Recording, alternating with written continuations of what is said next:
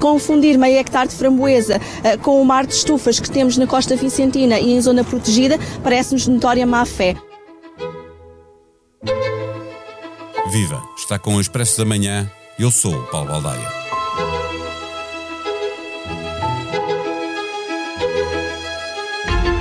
O PAN, Partido das Pessoas, dos Animais e da Natureza, entrou nesta crise autoelogiante-se por ser um partido responsável, já que não votou contra o orçamento, que foi chumbado por todos os outros partidos, com exceção óbvia do Partido Socialista. Acresce que o PAN se predispõe a viabilizar o próximo governo, seja do PS, seja do PSD, para fazer valer as suas causas. As dores de crescimento chegaram há já algum tempo, com o eurodeputado eleito pelo PAN a deixar o partido e passar a independente, o mesmo que aconteceu com Cristina Rodrigues, uma dos quatro deputados eleitos em 2019. Agora que se aproximam as eleições, altura crítica para gerir uma controvérsia muito parecida com a que levou à admissão do vereador do Bloco em Lisboa, Ricardo Robles pelas respostas de Inês Souza Real, parece ficar aquém da polémica bloquista, mas é muito provável que acabe por ter reflexos na prestação do PAN nas próximas eleições. O que se passa com o PAN? Chamamos ao Expresso da Manhã a jornalista Liliana Coelho, que acompanha a atividade do Partido das Pessoas, dos Animais e da Natureza, para nos ajudar a encontrar resposta para esta pergunta. O Expresso da Manhã tem o patrocínio do BPI Soluções de Crédito BPI. Realize agora os seus projetos. Banco BPI. Grupo CaixaBank. Viva Liliana! Inês Souza Real foi acusada pelo líder da CAP de praticar agricultura intensiva, o que vai contra os princípios defendidos pelo PAN. A generalidade das pessoas ficou perdida entre os conceitos de estufa e de túnel. A verdade é que, com ou sem razão, a acusação teve consequências no debate interno ou nem por isso? naturalmente que, que, há sempre consequências. Depois de um ano até 2020 tão, tão, tão pesado para o PAN, marcado por polémicas e saídas, não é? Com a saída primeiro do eurodeputado Francisco Guerreiro e depois com a deputada Cristina Rodrigues, um, e tantas polémicas como a questão dos falsos recibos verdes, o partido uh, esperava um ano menos atribulado e agora esta polémica veio de facto acabar um bocadinho com a paz interna.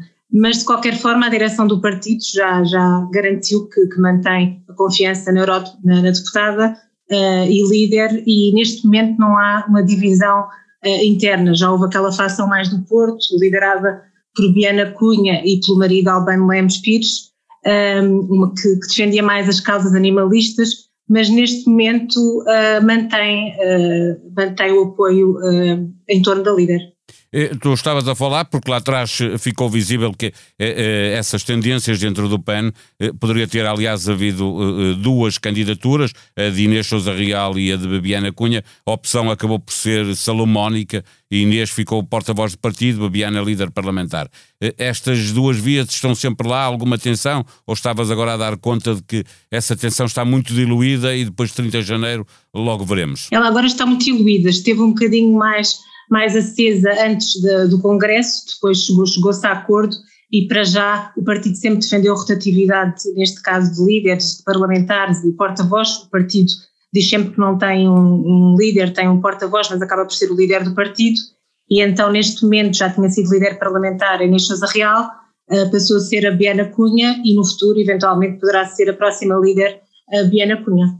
Eh, o PAN, a olhar para fora, eh, o PAN mostra-se disponível para viabilizar eh, um governo tanto à direita como à esquerda, ao centro, obviamente, PS e PSD, procuram afirmar-se para lá das ideologias, conquistar votos em causas específicas, como a causa dos animais e do, do ambiente. É, é isso que estão a tentar ser o partido de charneira por aí? Eles tentam, sobretudo, aliás, o que foi dito no Congresso de Junho em Tomar, é que, que, uma das grandes apostas do partido é sobretudo nos mais jovens, nos primeiros votantes, os eleitores mais jovens, que estão cada vez mais conscientes da crise climática e as várias manifestações de jovens uh, em torno das alterações climáticas, a necessidade de mais medidas de combate às alterações climáticas, é de facto uma das apostas do partido e acredita que poderá de facto conquistar um maior eleitorado. Nesta fase, tal como outros partidos como o LIVRE também, eu acho que, que a grande esperança também de, do PAN é conseguir conquistar votos descontentes, não é? De, do Bloco, ou neste caso também dos Verdes, uh, que acabaram por não viabilizar o Orçamento de Estado e e acabou por levar à, à dissolução do Parlamento e, e, e à convocação de eleições antecipadas. Mas essa questão de que estávamos a falar do, do, PS e do PSD, eh, como partidos que podem ser apoiados pelo PAN, eh, Daniel Oliveira, colunista do Expresso, alinhado à esquerda, escreveu esta semana um texto em que atribui ao PAN o pecado da gula a propósito de estar disponível para apoiar uh, uh, um governo do PS ou do, ou do PSD. Uh, aquilo que tu estavas a referir, de querer os votos descontentes que, de, de, do Partido Comunista ou dos Verdes, essencialmente dos Verdes, eh, mas também do, do Bloco de Esquerda, isso pode uh, ficar algo comprometido, pelo menos na opinião do Daniel Oliveira, uh, quando estes eleitores se sentirem igualmente ambientalistas, mas de esquerda, e ficarem desconfiados de um voto que pode ir parar ao, uh, a um apoio a um governo do PSD. É sempre um risco para o PAN, mas de qualquer forma esta nova, esta nova liderança do partido mostrou-se desde logo muito mais ambiciosa, isso também ficou logo patente eh, no Congresso em junho em Tomar, houve logo uma grande diferença face à anterior liderança. André Silva achava que, que era muito prematuro o PAN assumir já um, ehm, uma ambição de um partido de governo uh, e, no, e logo assim que foi eleita Inês Sousa Real disse logo sim, que somos mais ambiciosos, queremos ser governo. Um, ehm, e parece que de facto Inês Sousa Real está disposta tanto a apoiar um governo PS ou PSD, mas ao risco de facto de perder alguns eleitores que que, que, se identificam, neste caso, por exemplo, com a esquerda e com, e com ideias mais à esquerda, eventualmente estar já a alertar que poderá, que poderá apoiar um governo PSD poderá ser um risco, efetivamente. É, é para uh, conseguir cumprir esse desígnio de, de chegar ao governo que faz esta aposta, porque diz que uh, apoiará, viabilizará um governo minoritário, fazendo parte desse governo, pedindo pelo menos uma, uma pasta. É isso que o, o partido depois vai ter que decidir. a questão é se no partido também é, é, geral esta visão de que tanto se pode apoiar um governo do PS como um governo do PSD. já ouvimos um dirigente dizer que no fundo eles são os, os partidos são muito parecidos, não é? O PS e o PSD. Sim, sim. Mas por acaso essa questão uh, foi, foi muito discutida no, no Congresso.